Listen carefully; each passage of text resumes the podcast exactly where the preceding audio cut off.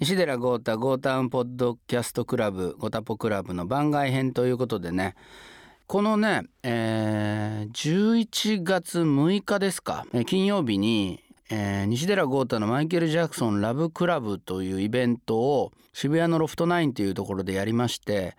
これがねあの高橋義明さんをゲストに迎えて2人でずっとマイケル・ジャクソンについて話すというイベントだったんですがそこにねあのーヒプノシスマイクの会にも出てくれたホームメイド家族のクロくんが遊びに来てくれてまあ彼もすごくマイケルフリークで。でなんかそれだったらもったいないって俺も最近ねなんか人とトークするのがちょっとずつもったいなく感じてるっていうかあの全体的にゴタポコで流したいみたいな欲求がちょっと悪い欲なんですけど出ちゃって。それでえ堂島康平君と堀米康之君とやったみたいなちょっと楽屋トークみたいな感じのね回を作ってみました。ぜひ、えー聞いてみてください。まずはそのイベントが始まる前のトークっていうところから始まります。どうぞ.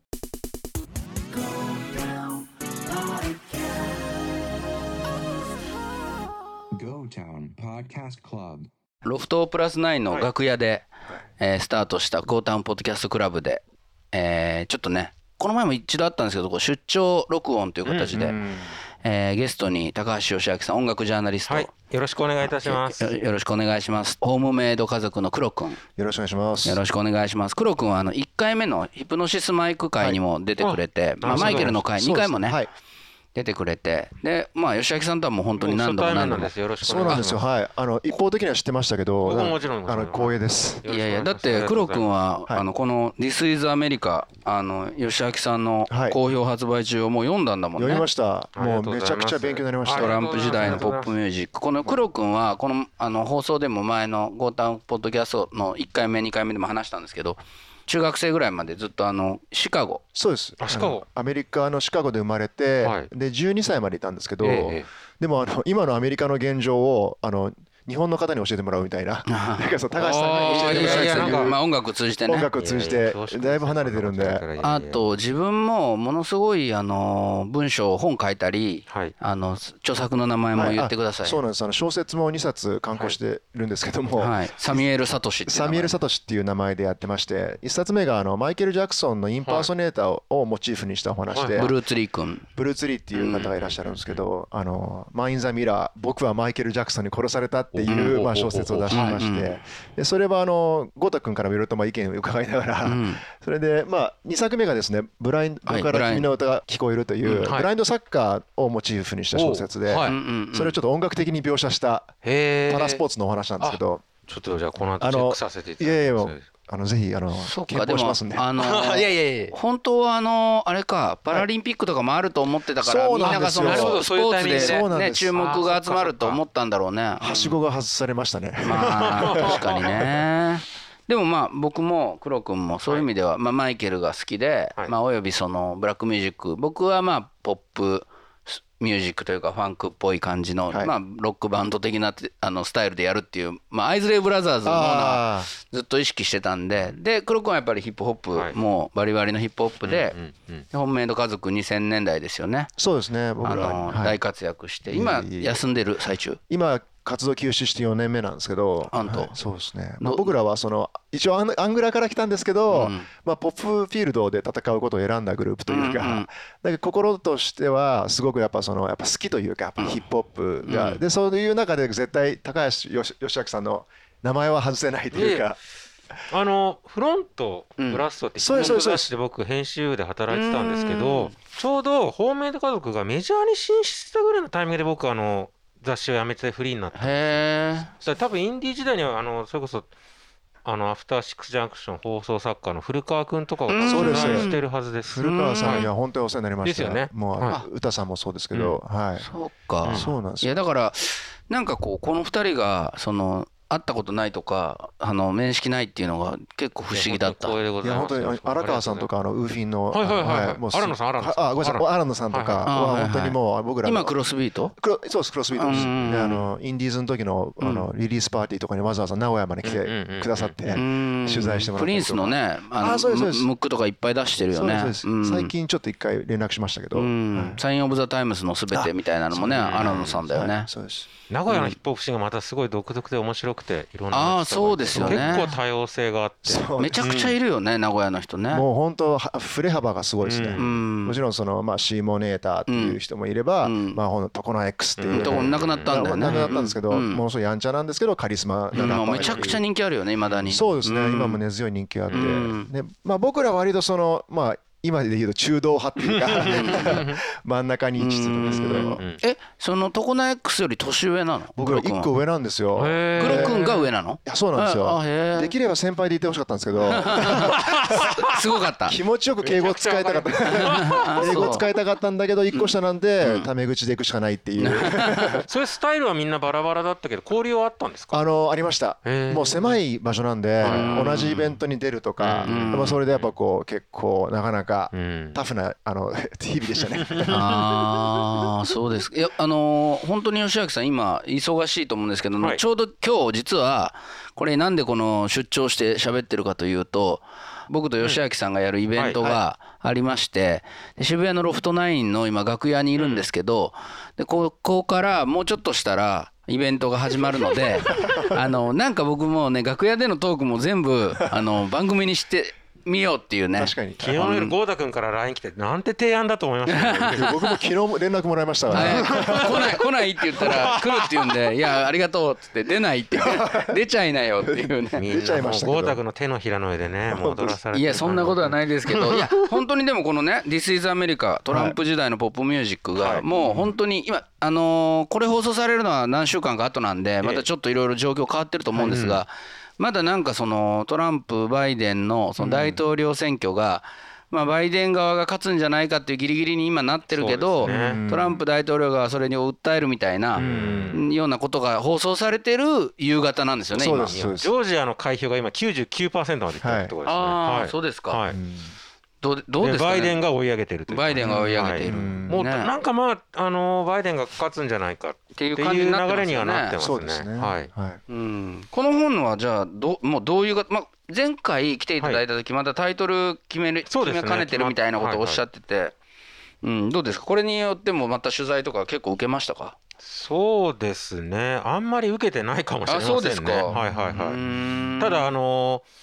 この大統領選を前にうん、出せたっていうことでまあちょっと自分の中では手応えがあったというかそうですよね、はいやり遂げた感はあったのでやり遂げたかはいはい。スモール出版。ラジオとかではいっぱいわ割と宣伝させてもらってます。うんはい。うん。やっぱりあの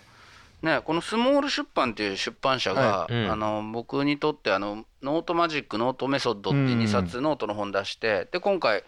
ディスカバーマイケル、ザブックっていうのを作った、あの出版社なんですけどうん。もともとはあれですよね本当に芳朗さんもねはウィークエンドシャッフルのうん。神回傑作選っていう本がありましたね。はいはいうんはい。そこであのまあ豪太君も僕はい。もあの僕のマイケル・ジャクソン小沢一郎ほぼ同一人物うん。説最 最高っすけどね。でそれで結構出世作と言いま出世作ですねあれも。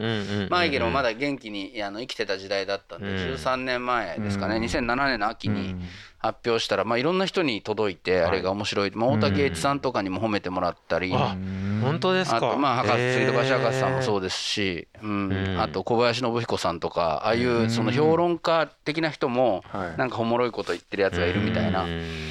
あれでなんかまあミュージシャンだけどうん。ちょっとこうラジオで喋ったりするのグッと増えたり、うん。まあ結局本書くのにもつながったというか、うん。うん。まあそういう意味ではまあ政治も好きだったんで、はい。うん。それでまあ特にまあその時代までのその自民党の歴史とかをずっとなんかうんなぜか研究してて、うん。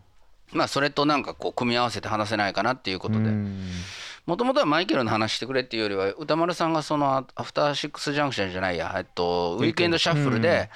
あの自民党の政治の話面白いからしてよっていう話から始まったんで、うん。マイケルの方がどっちかというと後付けだったんですけど、それが意外ですそうなんですけどね、うん。でもまあそんなことでスモール出版とは僕も一緒に対談させてもらったりとか関係性ができたし、僕がそれもあのウィークエンドシャッフルから派生した本なんですけど、はい。うん R&B バカリリック大行進ありますあります R&B のなんかエロい歌詞を、うん。買いましたそれも。あありがとうございます。ありがとうございます。僕多分ほとんど買いましたよ。すごいな。はい。めちゃめちゃくちゃ勉強家なんですよ。いやいやいや全然もうな本当に。スモール出版にだいぶお金を落としてます。いや普通に話しててその人柄というか誠実さが伝わっていやいやいやいや本当にそうなんですよ。好きだからなんですけど本当に。います。いやや本当なんかもうこのグラミー賞を通じてアメリカを知るといううんうんか、はい。その This is America っていうのははい。本当に言えてみようだなと思ってうんますね。あのチャイルディッシュ・ガンビーノのはいはいそうですね。撮らせてもらったんですけど、でこれ副題でねうん。トランプ時代のポップミュージックってつけたんですね。うん。でねちょっとこの後どうなるか分かんないですけど、うん。まあ、バイデンがうん。もし勝ったとしても、うん、まだトランプ時代なんですよねきっと。ああなるほど。あのやっぱりねこのトランプ政権でうんこう作られてしまったものっていうのはうんまだずっと続いていく、うんを引いていくのはもう間違いないかなと思いますね。うん大統領が変わって、うんはいあの時代が変わりますってことにはまずならないですようね。ん確かに。にちょうどあれなん2014年に「ワウワウプラスト」っていう番組の MC 始めてから、うん。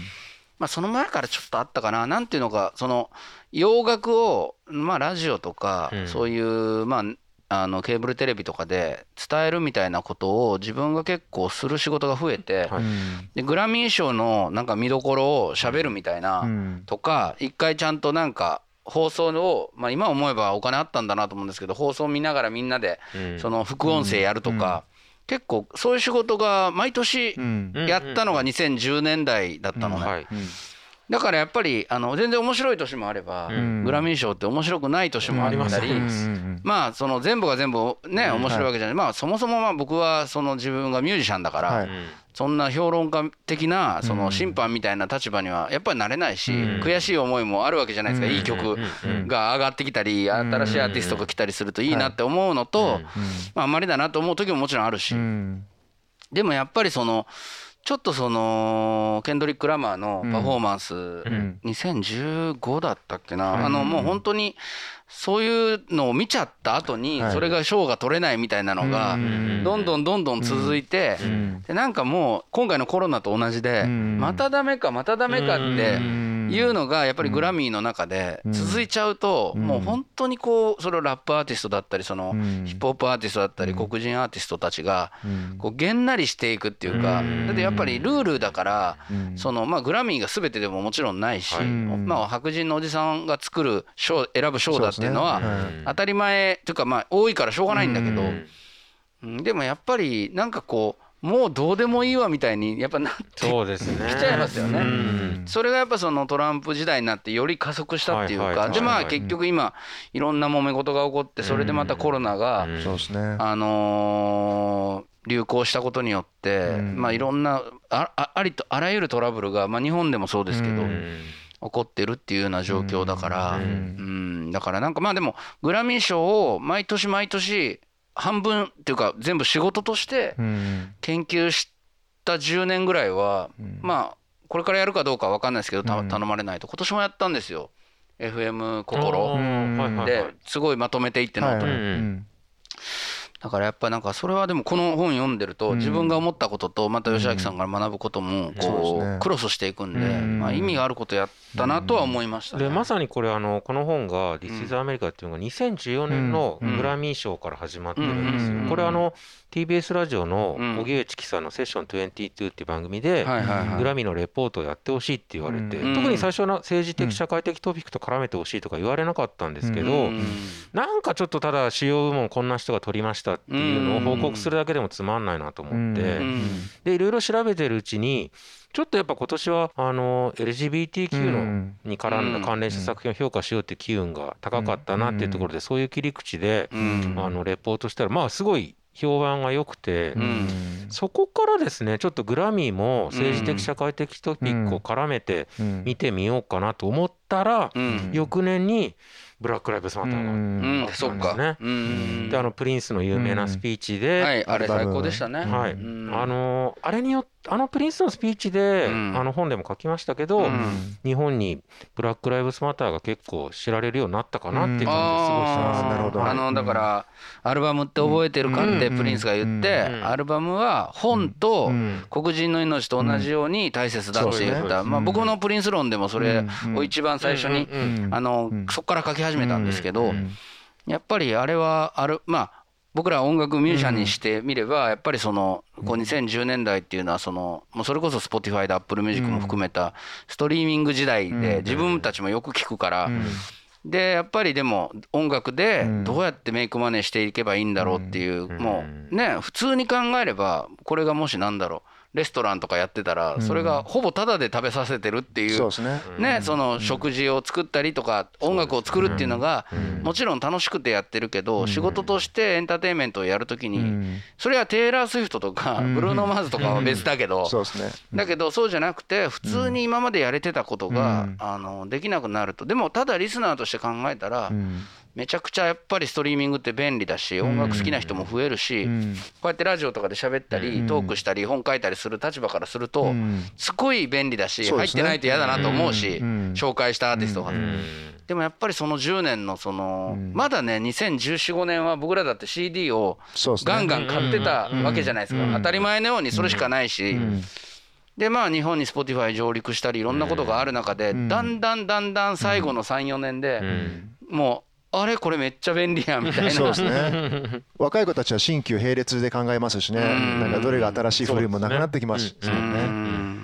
ちょっといきなりこんなね、はい、マイケルのイベントの前に 呼び出されて楽屋でする話が いやヒップホップにとってその俺やっぱケンドリック・ラマーってさ、はい、あの好きなわけ。そうですね。俺そんなヒップホップ全部詳しくないけど、やっぱりケンドリック・ラマーって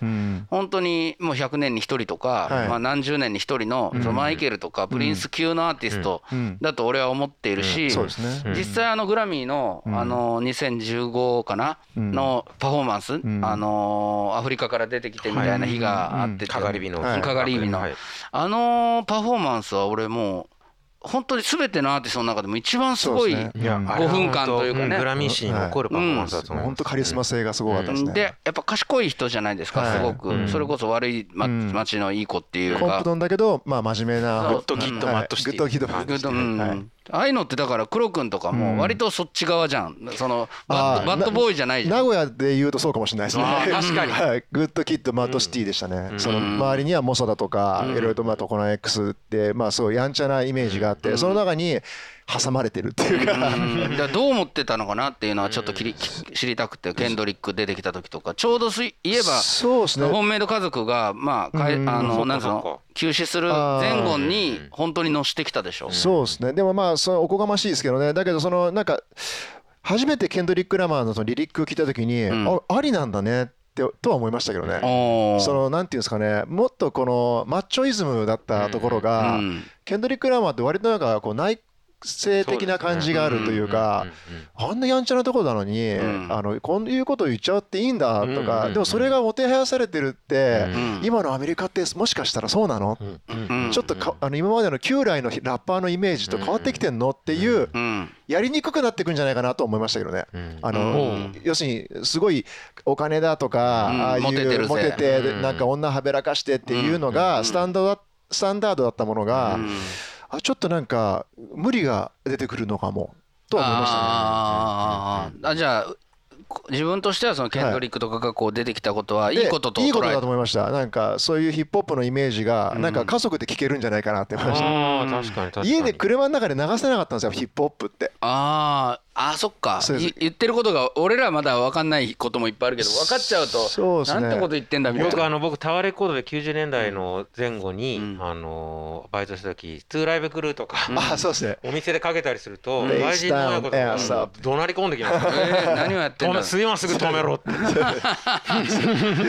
なかなかやっぱ家族でどっか車行く時にやっぱヒップホップはかけれなかった、エロすぎるとか。エロすぎるああ何をやっとんねんと、そういう中でまああの彼の曲っていうのはとてもインテリというかあなんか高尚なものを聴いてるんだっていうなんかちょっとこう。今どれぐらいの割合でそうやっぱり聞くの、そのアメリカのラップというか。アメリカのやっぱ今普段生きてるその生活の中で結構その新しいものも聞く。新しいものを率先して聞くようになってますあ率先して聞いてる率先して聞いてます。なんかなんか普通にぼーっとしてるとやっぱあの頃黄金の時代のヒップホップがどうしても好きなんでそればっか聞いちゃうとなんかすごいやっぱなんか差が出てきてしまうというか現代にフィットしていかないのであのリリックにしてもやっぱこうどこをどうこう切り崩していくかっていう時に今のアメリカの動きを知っておかないとなんかこうおいそれと書けないというかそういうのもあるので。そうですね。いやヒップホップアーティストラッパーの人たちは本当に大変だと思います。やっぱりそのなんだろう今の動きっていうのを、そうですね。どうどの国にいようとアメリカで何が起こってるかっていうのは多少はこうやっぱりこう吸収して何らかの回答は出さなくちゃいけないやっぱりそうですよね。ちょっとスポークスマンってねよく言いましたけどね。やっぱ早いじゃないですか。その作品にするスピードがヒップホップは早いのでやっぱ時代にこう空気吸っておかなきゃいけないっていうのがある気がします。あとビートによってこうフローの仕方とか変わるじゃないですか。そこも全くは無視できませんからね。今まで、はい、まあ、別に僕はその下北沢のギターポップシーンで出てきた時は、まあ、あのオアシスとかブラーの時代だったんで日本人が、まあ、ちょっともう和製英語じゃないけど、すごくそうやってこう歌うこともクールとされてたんですよ。ちょっとこうあのまあ歌も全体的にそういう部分ありましたけど、あんまりうますぎない方がいいみたいな、ちょっと片言っぽい方がなんかそれそれでいいみたいな時代があって、うん。はい、フリッパーズもね英語でしたもんね。そうフリッパーズギターの影響とかも絶対あったと思うんですけど、ででも今はそれこそそのストリーミングの Spotify、Apple Music 時代だから海外でもやっぱり自分の曲も聴かれてるし、でも逆にその僕らヒプノシスマイクもやってますけど黒くん。も。日本語の歌を外国の人が聞くこともいっぱいあってそうですね。アンサンブルスターズっていうのこのこの前もこの「ゴタンポッドキャスト」で話したんだけどそれはガリバリバリの日本語を作詞家の人が書いてるんだけどそれも海外の人は聞いてるからただなんかその英語入れるならやっぱそこは結構その BTS じゃないけどそこだけは本当にして本当の響きにした上でのその韓国語であれ日本語であれその自分で歌うってそれはねミックスした曲を書いて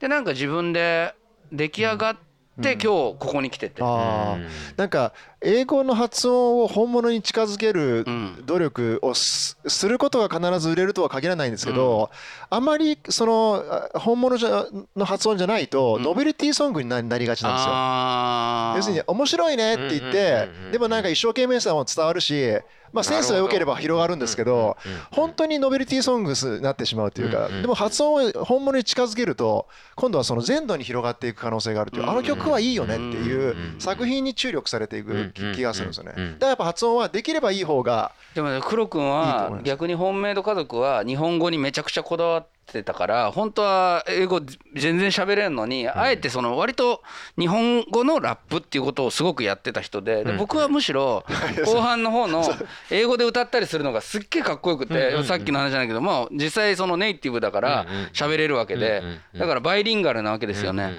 だからすごいやりゃいいのにって俺はすごい言ってて、あの巨乳でさらし巻いてる状態だよみたいな。そうそう。なんちゅう例えしてるそうなんかもっと自分の体に自信を持って その自由に生きていいんだよっていうことをありのままでいいんだ隠さなくていいっていう変にっていう意味でね言ったつもりだったんですけど。黒さんどの何歳までいらっしゃったんですか？僕はあのシカゴで生まれて12年いたんです、12年いたんです、で77年から89年までいましたね、はい、で現地でヒップホップに魅了されたそうです。あのー、もうまあヒップホップっていうかその時はやっぱこうニュージャックスイングとかやっぱその全盛期でしたし、まあそれこそマイケル・ジャクソンとかはもうど真ん中の時代だったんでそこでやっぱがっつり影響されてなるほど。で日本に帰ってきたらやっぱそのまあダンス甲子園とかでわーわー盛り上がり始めた時じゃないですか。もうそれを思いっきり影響されてダンスやったりしてそれまあ日本語ラップ第一4号機が来てもうそこでもドハマりっていう感じですね。だそこで例えば、そのバーバルさんみたいな道もあったかもしれない、うん、ああそうですね。ね、そのバイリンガルラッパー的な打ち出しもあったと思うんですけど、そうですね。それでもやっぱり日本語を取ったっていう。そうですね。なんかね、日本人相手にその日本語でやった方がいい,、いいんじゃないかなと思ったのとなんかこうすごいいいこと言ってるのに結論は英語っていう歌詞が多かったんですよ。最後何っていうそれがなんかちょっと違うかなと思ってなんかこうあの郷に行ったら郷に従いじゃないですけど勝負してみたいなと思ったんですけど当時のこだわりですね。今だったら全然。今でも結構入り組んでるよね。だからやっぱまあ本当に k p o p でも英語でバンバン歌ってるし、そうですね。俺も今回はだからまあノーナは割と英語も混ぜたりしてたグループなんだけど、まあ、例えばキリンジみたいなグループはそういうのやってなかったから、でそっちの方がおかっこいいという考え方もあって分かったんだけど俺はやっぱなんかそれぞれの言葉のやっぱ強みがあると思って、ででもっと究極言うと僕の歌の中にはそのメッセージ性っていうのはほんのちょっとでいいと思ってたからやっぱりそのそそこのその大事なところに一滴あればいいって思ってたんで。うんなんてね言いながらちょっとこう楽屋でちょろっと喋っちゃってあのまた放送の。まずこの後もしよければこの放送あのイベントが終わった後に 感想なんかも取れればいいなって。すごいですねこれ。イベント挟んだポッドキャストイベント挟んだポッドキャスト。黒君の本の名前もう一回言ってもう一回ね黒君のね、えっとですねあの5月19日にあの2020年あの刊行した2作目がですね「ブラインドから君の歌が聞こえる」というあのブラインドサッカーをモチーフにしたあのある天才 DJ が失明してブラインドサッカーと出会ってあのまあ活躍していくお話結構でもちょっとその名古屋のヒップホップシーンというかなんとかあの自分の青春みたいなのも混ざってるよね。かなり混ざってます。ちょっとじゃあ自伝的な要素も入ってる。ちょっと会見は入ってます。でも前半が割とそのクラブ界隈のお話で後半がまあそのパラリンピックに行くぞっていうふうになってるんですけど、もしよければ。パラリンピックあってほしいね。本当は、そうですね。結構研究したんでしょ？もう去年ほとんどの試合見に行きましたね。えー、ほぼ、ほぼ行きました。もう本も多分全部読みましたね。すごいな。いやもう真面目なんで、いやいやいやいやいや本当なんかそれぐらいないと書けなくて、アイディアがなさすぎてそのブラインドサッカーに対して知ろうと思ったらドハマりしちゃったんですけど。いやというわけでちょっとまたお会いしましょう。すごい構成だありがとうございます。後ほど。えー、こんな感じでねイベントに入ってここからね僕ら2時間半ぐらいで話すんですよね。で話しまして、まあ、すごい楽しいイベントだったんでこのイベントの模様はですね、えー、今も実は配信で見れるんです。マイケル・ジャクソンラブクラブってこう検索してもラブとクラブは英語ですけど検索していただくと、えー、2300円で視聴チケットがあって11月20日の金曜日の23時59分まで、えー、見れます。なのでぜひあの興味がある人はそれを見ていただいてあのー、イベントならではの話もしてますしマイケルのやっぱ裁判だったりその襲ってきたこう、えー、トラブルみたいな話もしてますし、えー、しょうもないギャグなんかもいっぱい繰り出してますけれどもでこの日その終わった後から、えー、結局ね今から終わった後に喋るのも、えー、放送するんですがこの終わった後の、えーえー、収録の後にまた飲み行きましてそれがまたねあのね長引いたっていう話があるんですけどまずは、えー、終わった後楽屋トーク、えー、お楽しみください。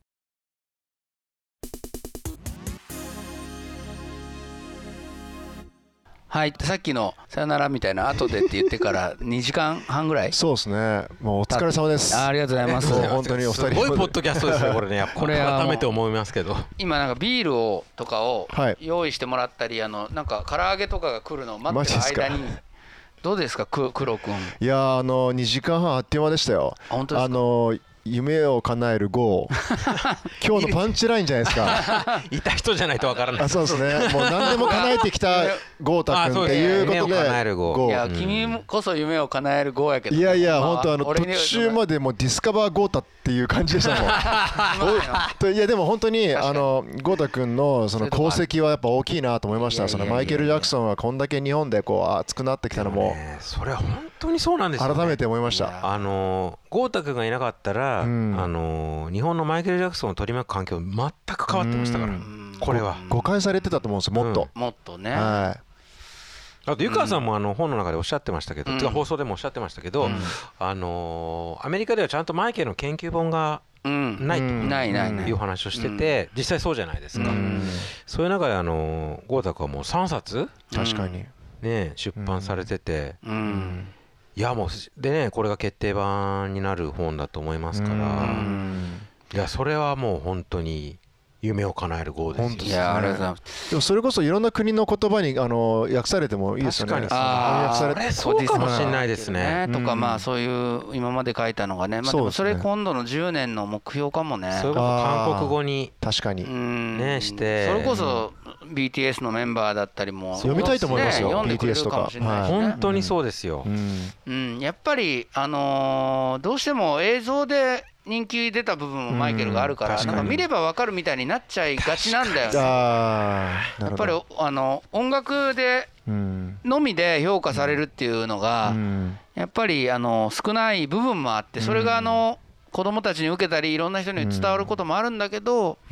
でもやっぱり文字でまあそれこそ吉明さんとかまあ僕みたいな人間が書くことであそうなんだっていうこともあるしそうですね。まあさっきもちょっと話したんですけどまあ僕らぐらいの世代、まあ、40代とか、まあ、50代に行こうとしてる世代が当たり前のことでも、10代20代にしたらそうですね。なんか言ってよみたいな部分も絶対あるはずなんで、吉明さんもでも BTS の話とか最近してたら、結構こう嵐そうなんですよ。あのやっぱ言語化していくことって本当大事だなと思って。特にブラックミュージックとかダンスミュージックってどうしてもね肉体性ばっかり強調されてあのまともに論じられないっていう歴史があるんですよね。でマイケルはその極みだと思うから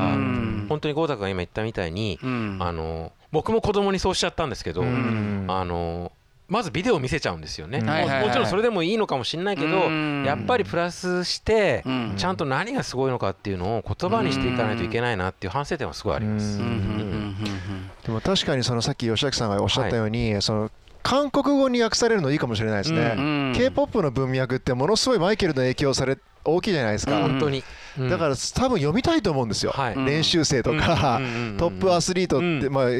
人たちもみんな多分このゴータ君の本を読みたいと思うんですよね。だから英語よりあえて韓国語に訳された方がそれは大事かも強いかもしれないですね。やっぱでも今もさ言えばそのあのまだ未来が続く途中だとしたら。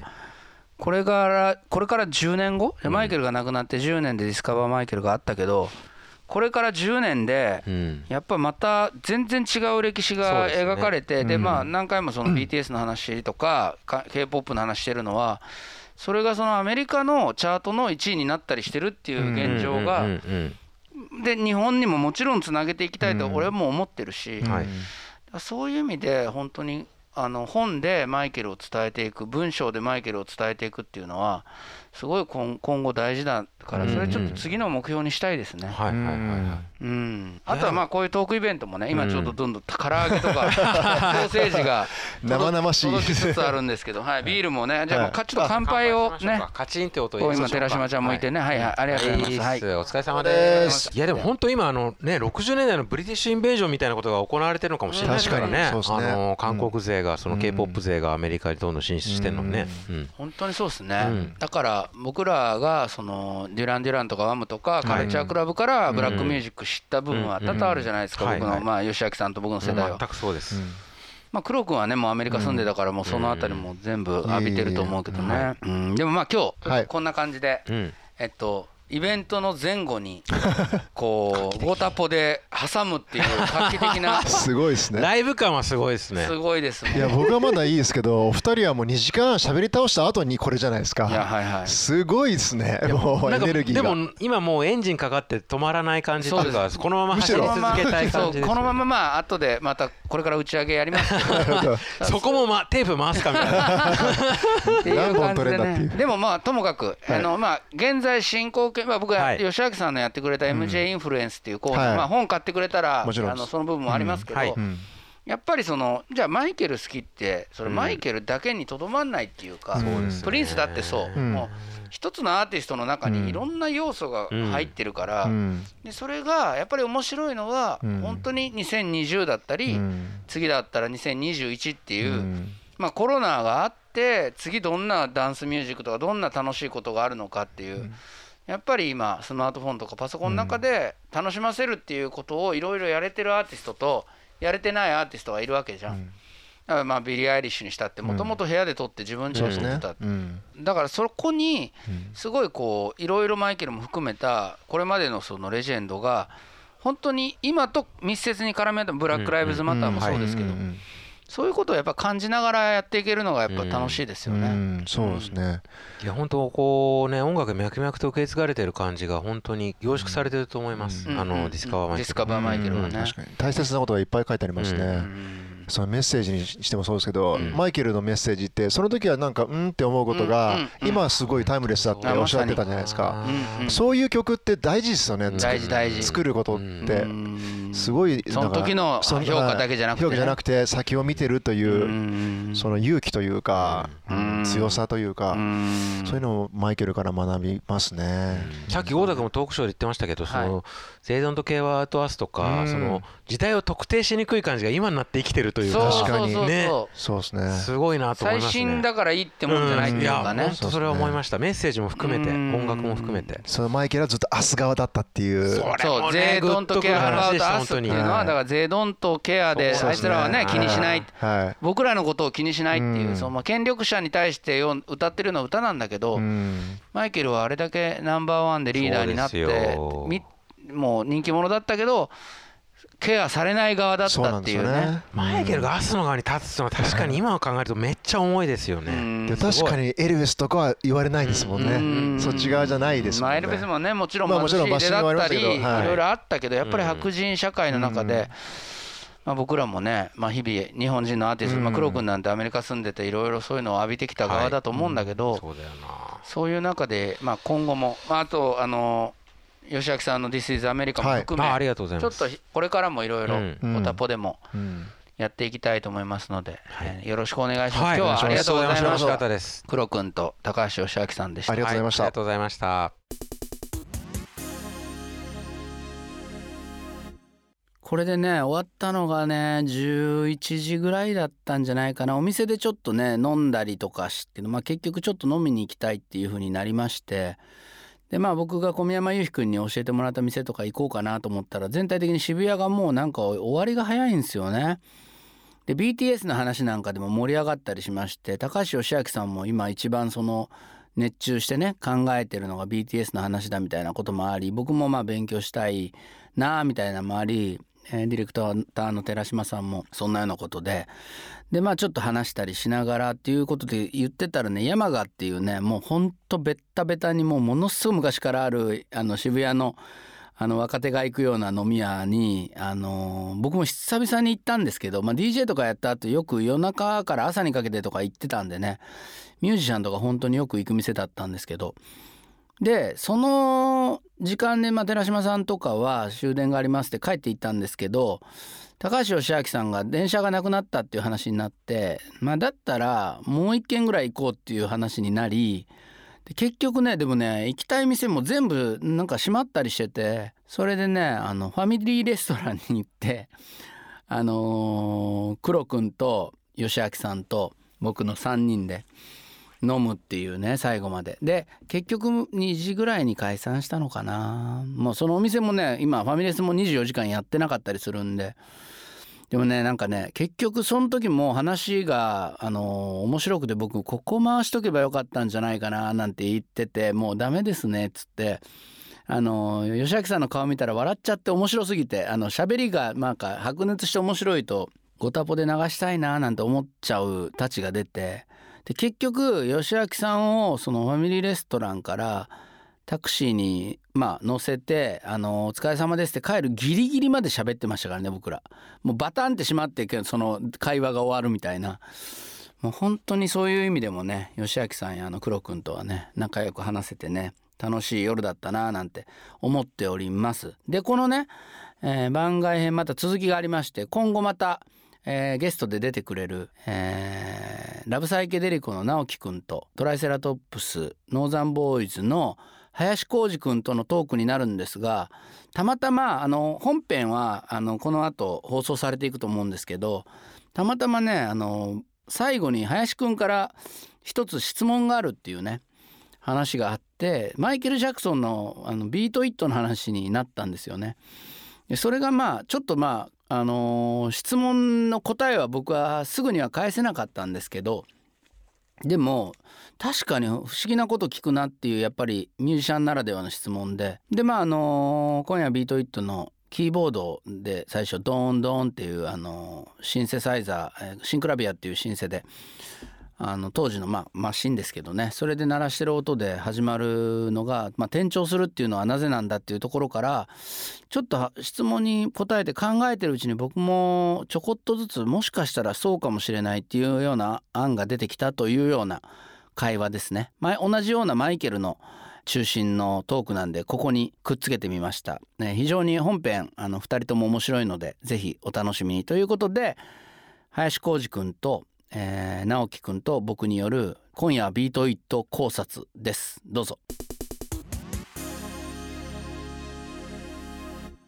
話さ、うん、マイケルのが出たからさ、うん、質問があるんだけどさゴータ君に、はいはいはいあの何でもいいです。ビートイット ビートイットってさ、ガンガン、ガンガンと音から始まるじゃん、だけどあれ「でんでんでんでんでんでででんて」ってあのリフが始まると、うん、転調してんのよあそこで。あれあれなんでそうしたのかなと思って知ってる？この。うん。ガンガンデンツツツツツピアノ。こうででででここなの。ああ。デンデンツ。通にいたらここから始まるでしょ。でんねねねねってなるべきなのにこってここから始まるの。転調してんの。うん。E, e フラットだよね。そう。それな意図的にそうしたのか後からあのイントロをつけたからなんかそうなっちゃったのか。ああクインシー・ジョーンズあるよね。あのねこの音はえっとねもともとあるあのプリセットの音でシンセの今ちょっとど忘れしちゃったんだけど、同じ音を持ってんのよ俺。シンクラビアじゃなくてね。何かのあのちょっと後で調べるけど、うん、でもアルバムの中で一番最後の方に作った曲で、うん、でマイ・シャローナの黒人版を作れって言って作られた歌なの、ね、あそうなんだ。だからあのマイ・シャローナも「デデデデデデデディンディディディ」ってリフとさ、ボーカルが一緒だったりするから。うん、でもやっぱ作ってる最中でやっぱちょっと変わったことしたかったんじゃないかな。うんクインシー・ジョーンズってさ、うん、あの曲がさ、うん、出来上がった後にさ、うん、あれ「We Are the World」もそうじゃん、うん、後からイントロ付け足してるんだよ、ね、つけてるね。だからなんかそれはあり得るよね。あとちょっと分かんないけど、うん、俺も実はこの E フラットがずっと引っかかってたんだけど、マイケル・ジャクソンのキーがまあ普通に考えたらこれなんだろうけど、うん、バンヘイレンってこの当時ギター半音下げなんだよね。でバンヘイレンのお得意のえっ、ー、と半音下げチューニングでいいギターが弾けるじゃない、うん、なんか偶然そういう曲があったからバンヘイレンその曲にしたのか、うん、あのなんなんかなんで E フラットってあんまなくない？そうだね、うん、普通 E だもんね。ビリー・ジーンって A だったっけ？これですね。F シャープ F シャープですね。F シャープか。あもうやっぱあのその、まあ、彼のキーなんだろうなたまたま。そしたら、あのそうかじゃあ考えすぎだね。バンヘレンも E フラットの曲が多いなとか でももしかしたら、うん、そのビート・イットってギタリストが、まあ、スティーブ・ルカサーとあとポール・ジャクソン・ジュニアっていう人と、う。ん、あの弾いてんだけど今のであなるほどって思ったんだけどポール・ジャクソン・ジュニアはポール・ジャクソン・ジュニアっていう、まあ、ギターが弾いてるって言ってて俺はインタビューしたことあるんだけど、まあ、弾いてる気満々だったわけ。でもスティーブ・ルカさんの自伝を読むと俺が全部弾き直したって言ってんのよ。あの結局仕切ってんのはクインシーだったりマイケルだからギタリストからしたらやり直してでも実はスティーブ・ルカサーはすごいもうあの秘蔵っ子っていうかもうクインシーにとってももう大,、大事にされてたから、あのクレジットされてるけど俺が全部弾き直したって言ってるのはもしかしたらキーを変えたのかもなって今思った途中で。E だったものを E フラットとか、それでまあ何よりも結局はこのゲストギタリストのバンヘイレンが大事だったから、その流れの中で、まあ、マイケルのボーカルのこともあったかもしれないけど、作ってる最中にキーが変わってそれで当てはめてみたら意外に良かったとか、だからここはつないでみようとか。そういうようなところからアイディアが浮かんできたのかなって今思った。でも確かに面白い俺その全然気にしなかったけど、うん、林くんが言うようにあそこで E フラットで始まるの不思議だよね。そうあのこれノーザンボーイズのあの菅原くんが気づいて「林さんこれこうなってんですけどこれなんでだか知ってます?」とか言って「いやそれは分かんないな」っつって。これこの曲ジェフ・ポーカルだよね確かね。違ったかなドラム。ドラムジェフ・ポーカル、うん、あのさ始まって最初打ち込みでドツキャッツドツキャッツでトイットでさ、ドツキャッツドツキャッツドツキャッツでドッカンデンデンデンデンデンの瞬間から生ドラムに振って変わるんだ。変わるんだけど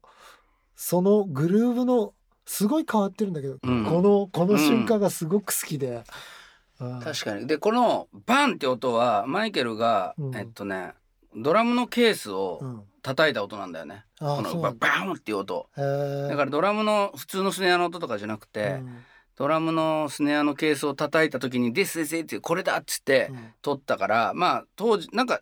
なんていうのかなドラムマシンみたいな音してんだけど実はそのスネアのケースの音で。うん。だからまあそういう意味でもいや俺ビビートイットって実は俺の中でも結構なんかプライオリティの低い曲というか、うん、まあ流行りまくったってこともあるし、うん、でも今になってそのバンヘイレンとマイケルがこう一緒にやったっていうことも考えて、すごい曲だなとまた改めて思ってる。うん、いや俺俺さマイケル・ジャクソンビートイットって俺は逆にすごいこうエポックメイキングだと思っててあのマイケル・ジャクソンがだよあのソウルの天才がさロックをやってんだよ知らないうちに。オフ・ザ・ウォールね。そうオフ・ザ・ウォールのあんなアルバムを出して大ヒットしたねあの人があのこのセカンドアルバムで、うん、もうロックじゃんこれって。うん、でフレディ・マーキュリーとかが歌っても成立しそうな、まあそうね、ちょっと遊園地感のある曲じゃん。うんうんうん、なんかこのマイケル・ジャクソンはこのアルバムでなんか新たな覚悟をして臨んでたんだろうなって感じがするよね。そうね、うんうん、もうなんかこうでもその後のポップの偶像とも違うとてもいい時期な気がする。まあそうだね。うんうん。本当にあのまあそれこそあのフレディのとかあのクイーンのライブ行ったりとかいろいろしながら、クイーンが「アナザーワンバイツ・ザ・ダスト」で「地獄道連れで」結局その。シュガーヒルギャングだったりそういうベースラインをまあ肝骨だったりしてとかまあパクリみたいな形ででも白人ロックとしてかっこよく成立させた、でもそれと同じことを自分らがやったって黒人がやったっていいじゃないかっていうことでバンヘイレン呼んできたりとかって、まあマイケルはやっぱりある程度の覚悟の上で批判を、こういうロックミュージックをもまあロックミュージックという言い方も変なんだけど、それハードロックを黒人がやるっていうことの、まあ本当に先見の明だったし、でまあ自分は残念だなと思ってるのは黒人のハードロックっていうのがどんどんどんどんリビングカラーとかいたけど 減ったじゃんこの後、ヒップホップってなって、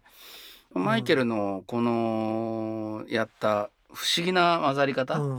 ていうのはやっぱり今聞いてもすごいなと思うからビートイットはそのバンヘイレン亡くなった時から思さらに思ったけど、うん、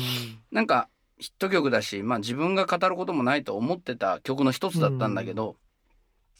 でもやっぱり絶妙なバランス感覚、まあ、さっきのイントロの話もそうだけどなんか不思議な要素がねいくつか重なってね。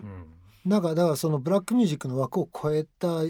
よねこの曲、うんうん、本当にそう思うね。その確かにハードロックとの融合とまでは俺は気づいてなかったけど、うん、この流れって実はダーティーダイアナとかそうね。そのまさにつながるね。つながっていくじゃん。あとやっぱりその音が歪んでるけど心地いいっていう、うん、多分ねもう一パターンぐらい歪みまくりみたいなパターンも作ってて、うん、でもそうじゃない。AOR 的なちょっと落ち着いて聴けるギリギリのサウンドにしてるっていうか、うん、そのバックトラックのドラムとかも含めて。その辺のこうバランスの取り方が絶妙なのがやっぱクインシー・ジョーンズだよね。クインシー・ジョーンズさこの前の時点でさ、あの本人のアルバムでさ80年代の前半にさ、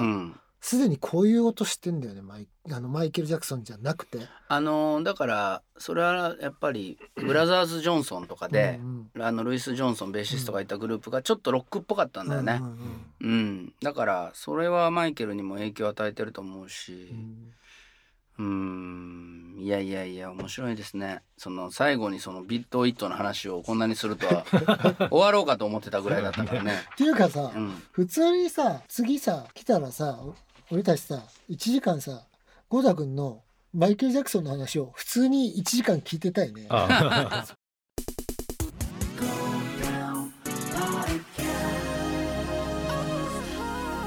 GoTown Podcast Club